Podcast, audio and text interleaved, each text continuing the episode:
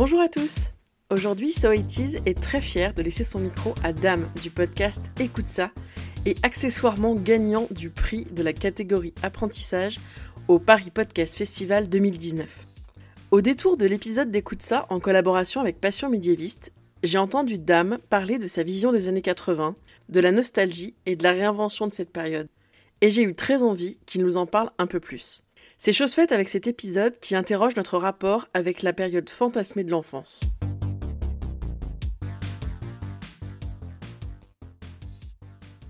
Bonjour à toutes et à tous, je me présente, je suis Dame du podcast d'analyse musicale Écoute ça.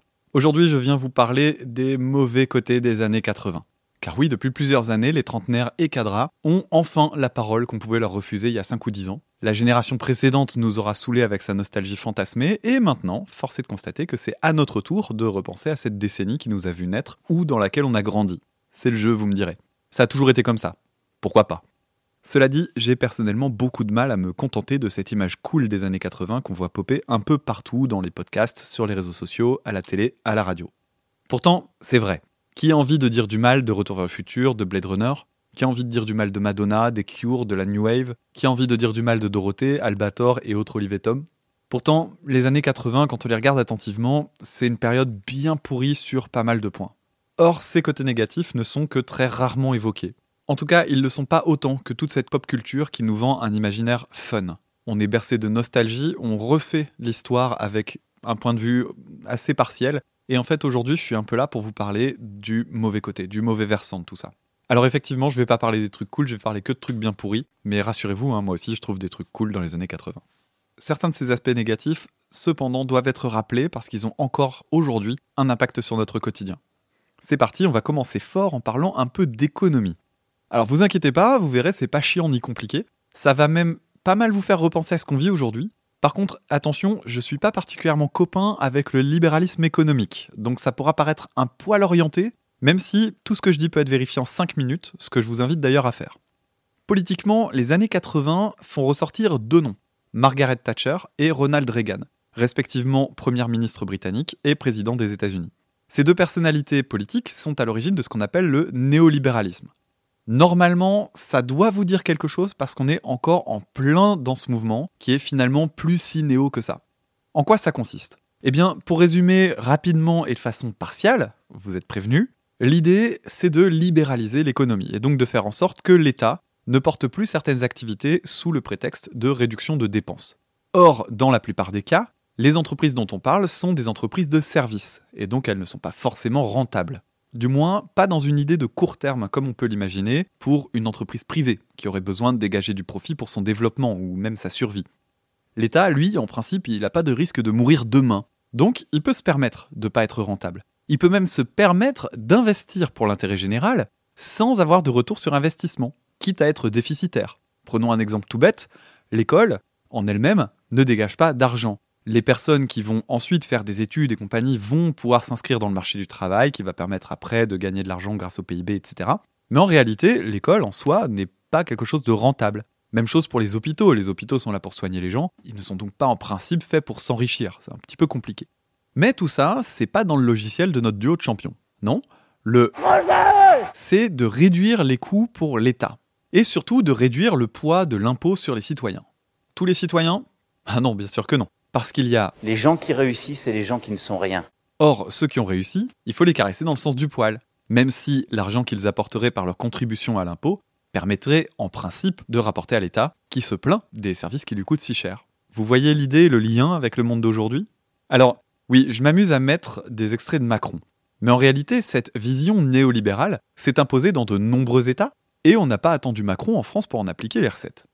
Mais si tout ça n'était qu'une position philosophique ou politique, pas de problème. Cela dit, on va se pencher un petit peu sur les conséquences de cette politique. Aux États-Unis, dans ces années-là, la politique fiscale fera que l'imposition des plus hauts revenus passera de 70% en 81 à 28% en 86. Quant au salaire minimum, qui concernera donc la majorité de la population, il restera gelé entre 1981 et 1989, ce qui va faire qu'il va perdre 30% de sa valeur à cause de l'inflation. Une politique qui aura donc fortement augmenté les inégalités. Aussi, Reagan aura considérablement augmenté pendant cette période le budget militaire au détriment d'autres secteurs comme l'éducation ou les aides sociales. Au Royaume-Uni, c'est le carton plein. Non seulement les privatisations vont bousiller certains secteurs, on parle souvent du ferroviaire actuellement, dont les Britanniques souhaitent la renationalisation, mais surtout, un secteur va profondément marquer l'histoire britannique, l'industrie minière. Sous Thatcher se lance une gigantesque grève qui va se conclure par le licenciement pur et simple de 21 000 personnes. Au passage, elle va également pulvériser les droits syndicaux, et tous ces événements vont avoir un impact important si le chômage explose en 83 avec 12%, avant de redescendre à l'aube des années 90 à 7%, plutôt un bon bilan quand même, le taux de pauvreté, quant à lui, passe de 13% à plus de 22% dans les mêmes années. Moins de chômage, plus de pauvreté. Encore une fois, les inégalités se sont creusées considérablement pendant cette période. Et la France alors, me direz-vous? Eh bien, la France, en 1981, a élu un président d'une autre mouvance politique, puisque c'est la première fois sous la Ve République qu'est élu un président de gauche, en la personne de François Mitterrand. Tout ça, c'est bien beau, mais ça dure deux ans. Non pas que Mitterrand passe l'arme à gauche, mais plutôt à droite, avec ce qu'on a appelé le tournant de la rigueur. J'exagère un peu, mais suite à la récession du début des années 80, les mandats de Mitterrand seront eux aussi marqués par la montée du chômage, qui passera du simple au double, le tout accompagné d'un sentiment de trahison qui enterrera les ambitions présidentielles de la gauche pendant 20 ans. Si on résume, les années 80, c'est le cœur de ce qu'on a appelé les 30 piteuses, qui ont succédé aux fameuses 30 glorieuses d'après-guerre. Des années marquées par la récession, héritage des crises pétrolières des années 70, le changement de rapport de force entre monde ouvrier et patronat, avec le déclin du pouvoir syndical, l'apparition du chômage de masse, des délocalisations, etc., etc. Toutes ces choses ont laissé des traces dans nos sociétés d'aujourd'hui.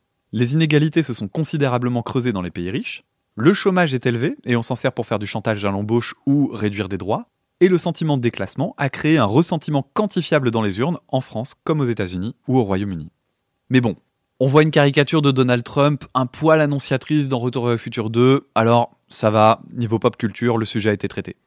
Au niveau politique plus général, les années 80 en France, c'est aussi l'ascension d'une personnalité politique. Jean-Marie Le Pen, qui va même pouvoir constituer un groupe à l'Assemblée nationale en 86. 16 ans plus tard, il est au second tour de la présidentielle. 31 ans plus tard, sa fille en est au même stade, avec plus de réussite encore. Oui, parce que ça a beau être un parti dégagiste et anti-système, il est népotiste malgré tout, cherchez l'erreur. Pas de quoi sauter au plafond non plus de ce côté-là, sauf si vous êtes un nasillon ou un identitaire. Retraversons la Manche pour l'Irlande. Les années 80, c'est la suite de ce qu'on appelait pudiquement les troubles, à savoir le conflit nord-irlandais, avec le bras de fer entre Thatcher, tiens encore elle, et l'IRA. Des années marquées par des attentats, notamment lors d'un congrès du Parti conservateur qui fera 5 victimes, mais dont la première ministre réchappera. Mais aussi une grève de la faim, qui fera 11 morts chez les membres de l'IRA, avec lesquels Thatcher avait refusé de discuter, expliquant qu'on ne parle pas avec des terroristes. Ça a l'air un peu loin dans le temps. Mais peut-être avez-vous récemment entendu parler de la NIRA, si c'est pas le cas, la NIRA, c'est ce qu'on appelle la New Irish Republican Army, résurgence de l'IRA, qui refait parler d'elle à l'aube du Brexit. Mais bon, tout ça, U2 en a parlé, quand il faisait encore un petit peu de morale avec Bloody Sunday. Depuis, le monde a changé, Bono fait de l'optimisation fiscale au point d'être parmi les noms révélés par les Paradise Papers, alors on va préférer rester sur Bloody Sunday. Autre événement majeur de la décennie et qui s'est produit à quelques milliers de kilomètres de la France, la catastrophe de Tchernobyl. Je vais pas refaire l'histoire, je pense que beaucoup d'entre vous ont vu la série sortie il y a quelques temps, qui était très bien d'ailleurs. Si c'est pas le cas, juste en deux mots. Premier accident nucléaire civil dans l'histoire. Une centrale nucléaire explose, et c'est un joli nuage radioactif qui se balade au-dessus de l'Europe. Mais bon, heureusement, il n'atteint pas nos belles contrées, parce que sinon ça créerait une panique et un scandale sanitaire. D'ailleurs, 30 ans plus tard, les études réalisées en France entrent en contradiction avec d'autres études menées dans d'autres pays européens. De quoi alimenter fantasmes, inquiétude, voire même complotisme, dans notre belle ère de post-vérité. Mais bon, dans les années 80, il y avait Akira qui traitait de très loin les questions liées au nucléaire, alors préférons parler d'Akira. Ce qui aurait été cool à la limite à ce moment-là, ça aurait été un mur, un bon gros mur pour bloquer ce nuage venu des contrées soviétiques. Ah mais oui, n'oublions pas que les années 80 sont aussi des années pendant lesquelles existait encore un mur qui séparait une grande capitale européenne en deux. On parle souvent de la chute du mur de Berlin en 89, surtout en ce moment.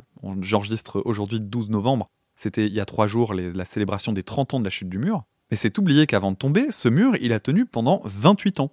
28 ans qui ont laissé des traces encore aujourd'hui en Allemagne. Après la chute du mur, l'Allemagne de l'Est a eu du mal à s'adapter à l'ouverture à l'Ouest Et il existe encore des inégalités tangibles en termes d'emploi, par exemple, ou en termes de ressenti, avec l'idée d'un déclassement, encore une fois, pour les Allemands de l'Est. Sans compter que si l'Allemagne de l'Ouest a réalisé un travail colossal de relecture critique de son histoire pendant les années qui ont suivi la Seconde Guerre mondiale, c'est pas le cas de l'Est, qui était ancré dans le monde soviétique. Tous ces éléments, et d'autres bien sûr, font qu'aujourd'hui, l'AFD, parti populiste nationaliste, réalise dans l'ex-RDA ses meilleurs scores. Les années 80, c'est pas tant les années de la chute du mur. Cette chute, elle n'est arrivée qu'un peu moins de deux mois avant les années 90. Et les cicatrices de cette période ne sont pas encore complètement refermées aujourd'hui. Mais bon, David Asseloff a fait un clip kitschissime avec une écharpe décorée comme un clavier de piano. Alors c'est plus rigolo de s'intéresser à ça qu'au mur en lui-même.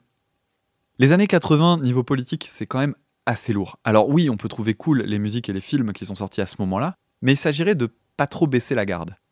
Je pourrais parler encore longtemps comme ça en évoquant l'affaire Malik Oussekine en France qui pose la question des violences d'État avec ses policiers voltigeurs, qu'on a d'ailleurs retrouvés en 2018 et 2019. Du mal qu'a pu faire Berlusconi sur le paysage audiovisuel, en faisant exploser la télé poubelle dont on ne sort pas, de la 5, des nanas à poil à 19h à la télé, de ce gros con de Serge Gainsbourg qui traite Catherine Ringer de pute et qui dit à Whitney Houston qu'il veut la baiser en direct à la télé, tout ça en faisant Marie Drucker, de l'humour raciste de Michel Leb, de l'humour sexiste de 90% des comédies françaises à l'époque. Je pourrais aussi parler encore de l'étranger et reparler notamment de Ceausescu en Roumanie, mais je vais m'arrêter là.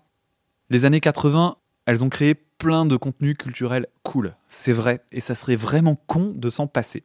Cependant, il serait tout aussi con d'idéaliser la période qui les a vus naître. Et j'ai quand même l'impression que c'est ce qui se passe. Sans jeter la pierre à personne, j'ai une vraie lassitude à voir revenir sans cesse les mêmes sujets très légers popés sans arrêt sur YouTube ou mon feed Podcast Addict. Peut-être qu'on en parle aussi de ces questions-là, je dis pas. J'ai pas tout vu, tout lu, tout entendu, mais il y a un vrai décalage entre ce qu'ont pu être les années 80 et ce qu'on en garde.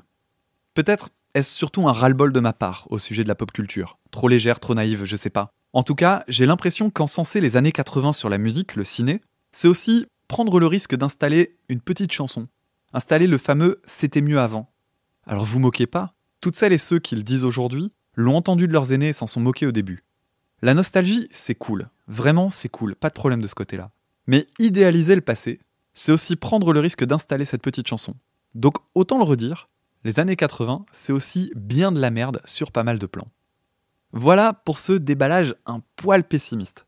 Désolé si je vous ai un peu plombé, mais heureusement pour vous, en deux clics, vous trouverez plein de trentenaires et de cadras prêts et prêtes à s'extasier devant des dessins animés, donc vous changerez rapidement d'ambiance. Bon, lâchez vraiment le sale gosse. Rassurez-vous, je suis comme tout le monde. J'adore les films de Carpenter et le post-punk. J'ai pas fini d'écouter tous les podcasts qui parleront de tous les trucs que j'ai aimés quand j'étais gosse. Quoi qu'il en soit, je vous invite juste à être vigilant et vigilante quand on vous vend à passer un poil trop idéal. Et si vous aimez la musique, il y a de très fortes chances qu'à un moment donné dans l'année, je fasse partie de ces fameux trentenaires qui vous vendent la musique des années 80 comme étant tellement cool. Donc n'hésitez pas à aller voir du côté de mon podcast, écoute ça, et peut-être que vous me verrez me contredire. Merci beaucoup, Soities. À très bientôt. Salut! Un grand merci à Dame pour son épisode. Je vous encourage vivement à écouter Écoute ça et sa déclinaison Zig de Pod. Si vous aimez les podcasts et si vous aimez le label Podcut, vous pouvez nous soutenir via notre Patreon et écouter toutes les productions du label. J'aime beaucoup Il un nouveau podcast sur la santé et la médecine. Des bisous et à très bientôt pour un nouvel épisode de So 80 N'hésitez pas à nous rejoindre sur notre compte Twitter, at so80s-podcast. So 80s is part of the Podcut family of podcasts.